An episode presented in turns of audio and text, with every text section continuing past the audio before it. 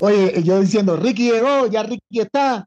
No, dice mi esposa, ¿Ricky? ¿Mm? ¿Qué Ricky? Oye, mi- ¿Ah? No es Ricky Martin, tranquila. Pero me parezco.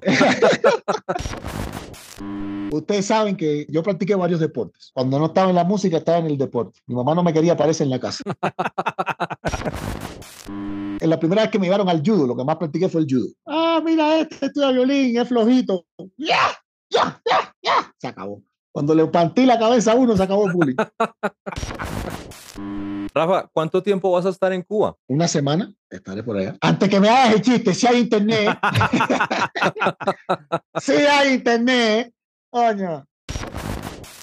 Cuando me llaman a jugar béisbol, fútbol o algo, siempre estoy, llego a la casa con raspones, con sangre en la rodilla. Y mi esposa me dice, ¿pero qué te hicieron? Y yo, nada, mija, que yo no tuve infancia, entonces yo ahora que me tiro en la tierra y todo eso. Sí le faltó jugar con tierra. Claro, y ahora la esposa le dice, éntrese a ver.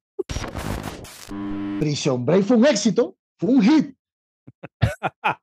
Se identificaron mucho con el con Prison Break en Cuba.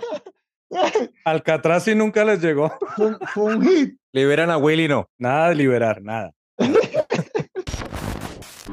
y ese baño, bueno, yo no sé cómo están diseñadas esas puertas, que yo no cabía por la puerta esa.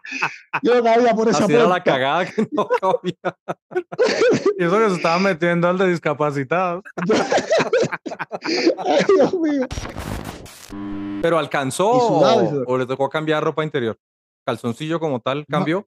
No, eso lo dejamos para el siguiente capítulo. Ah. Los Hijue Podcast, cada jueves un nuevo episodio. En YouTube y todas las plataformas de audio digital.